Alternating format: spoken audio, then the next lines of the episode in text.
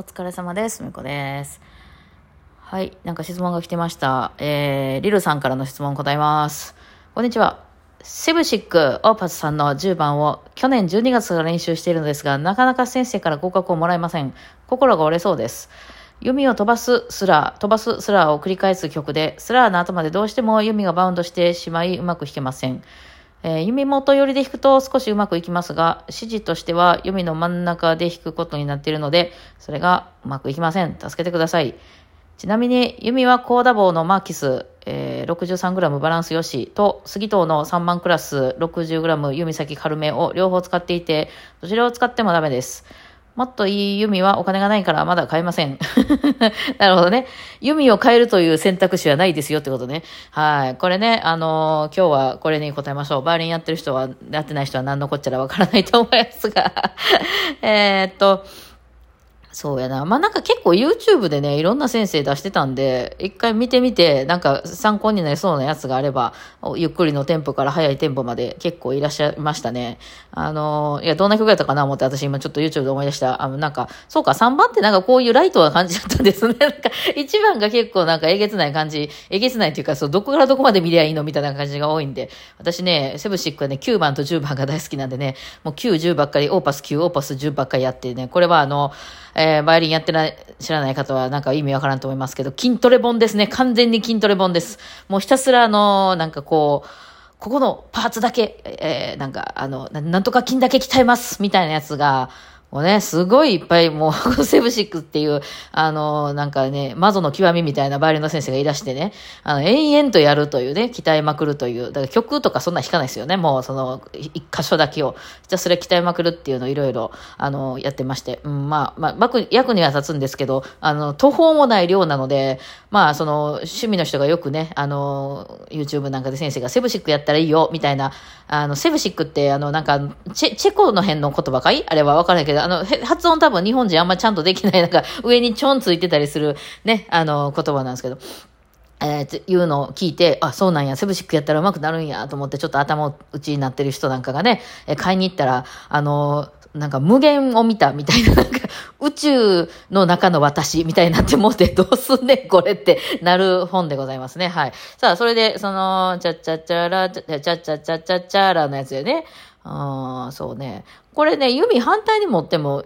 いけないですか？あの、弓の先と根元を逆に持ってみてもらっていいですか？ぐるんってひっくり返してですね、逆っていうのは、弓の先の方を、えー右手で持って、あの、引く。ほんな先がめっちゃ重くなりますね。要するにちょっとバランスを変えたいんですよ。で、えーまあ、それだと飛ばすの難しいと思うんですけど、なんかその感覚とか、あるいはもうちょっとややこしかったら、あの、弓の、あのー先に、まあ、ちょっと、あの、なんか傷つかないようになんか、あの、何か挟んでもらって、クリップみたいな、まあ、要するにちょっと 10g ぐらい重くしてみて、あの 10g、5g でもいいけど、先をちょっと重くした状態でそれ引いてもバタバタってなりますかね。まあバタバタってなるってことは、そのそこでバウンドさせてしまってるんで、一回その前直前に置くってできれば一番、あの、あれなんですよね。その飛ばす飛ばす飛ばす飛ばす置いて引く、飛ばす飛ばす飛ばす飛ばす置いて引くっていう、その一回置くっていうのを寸止めというか、そのままバーンって飛び込んでいくとバババババーンっていう、あの、バウンドするので、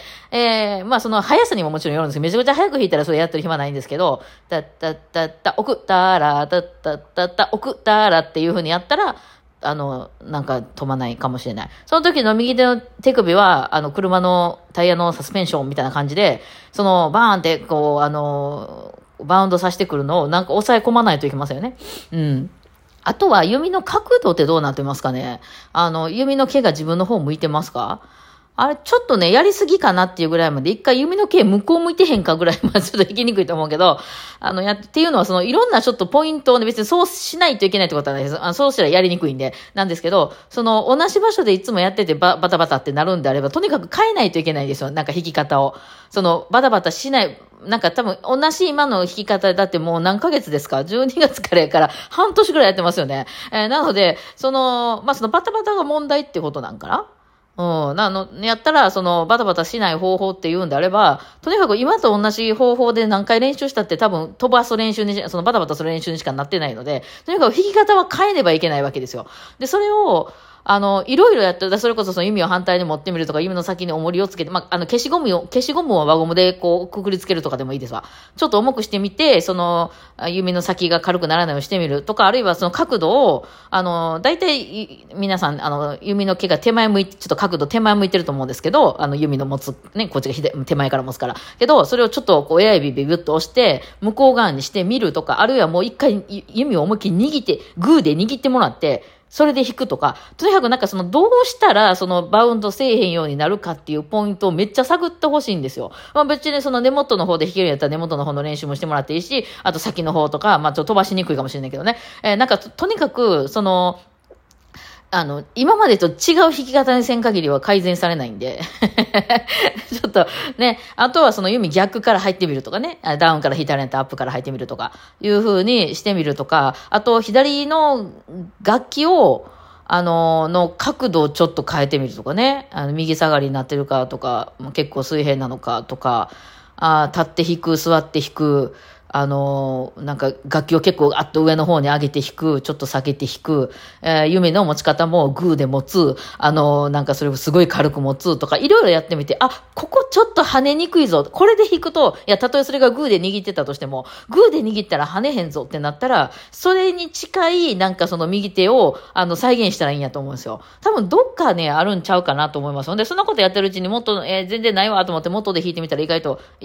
もともとやってた弾き方が、いろんな弾き方と回ってきたことにより、また元に戻ったりするので、えー、まあ、バウンドしてしまうってことは、その、バーンってぶつけたらそのまんまになってるんやと思うんですよ。バウンドしない方法っていうのはとにかく置くことなんですよね。あの、ちゃんと弦の上に弓を置くことなんですよ。あの、なんかこう、あの、ね、お釣り、あの、コンビニのお釣りをボンって投げられたらパンパンパンって跳ねるじゃないですか。ちゃんとポンって、あの、あの、その、トレーのところに置いてくれたら跳ねへんけど、ポロロンって投げると、バーンってこうバウンドしていくじゃないですか。その状態に今なってるんですよね。だからバウンドしてるんですよね。だからとにかく置く、置くっていうのをちょっとゆっくりで、その、跳ねる、跳ねる、跳ねる、跳ねる、ちゃんと置いて、あの、レコードの針をこう置くみたいな感じ。あの、しっかり置いて、だからその間だけちょっと時間かかってもいいで、家で練習してるときは。えー、たんたんたんた、しっかり置く、オッケー、置いた、はい、だーらって次の音弾くくっていうのをちょっとやってもらって、それをとにかくその一瞬の間に置くっていうのをやってもらったらいかがでしょうか？はい。というわけで、えー、このラジオで説明するのめっちゃ限界があるわ。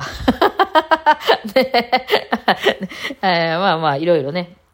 右手の問題はあるかと思いますが、うん、なんか結構、あのえ、そんなことしちゃいけないよねっていう、例えばさ、なんかこう、あの、バイオリンを右と左逆に持ってみるとかさ、右手に、右肩にバイオリンを構えて、まあそうするとゲーセンが端っこになるから、まあ逆にはなるんですけど、弾いてみるとかね、あと弓を思いっきり握っちゃうとか、あるいは弓を持つとこ真ん中ぐらいのところを持って弾いてみるとかね、なんかいろいろやってみると、なんかあの、あ、そ、こういうのだけが正しいわけじゃないね。もちろんまあ先生の前で弾くときは先生がこうしなさいっていうのを弾いていけばいいんですけど、家ではまあ壊れない限り、割れたりね、折れたりしない限りは、いろいろやっていいと思うんですよ。の方が、あの、広がります、絶対。うん、なんかこう、あ、この姿勢でこういう風に持たなきゃいけない、みたいな思ってると、結構そこから広がれなかったりするので、うん、そうですね。あとはまあちょっといろんな、なんか今パッと調べただけでも、セブシックの3の10って調べただけでも結構3、4人先生出てきたんで あとはなんかチェロの人なんかもいたかな。なので、まあそういうのを、あのー、こうちょっと参考してもらって、全然その自分と違う弾き方してる人もいると思うんですよね。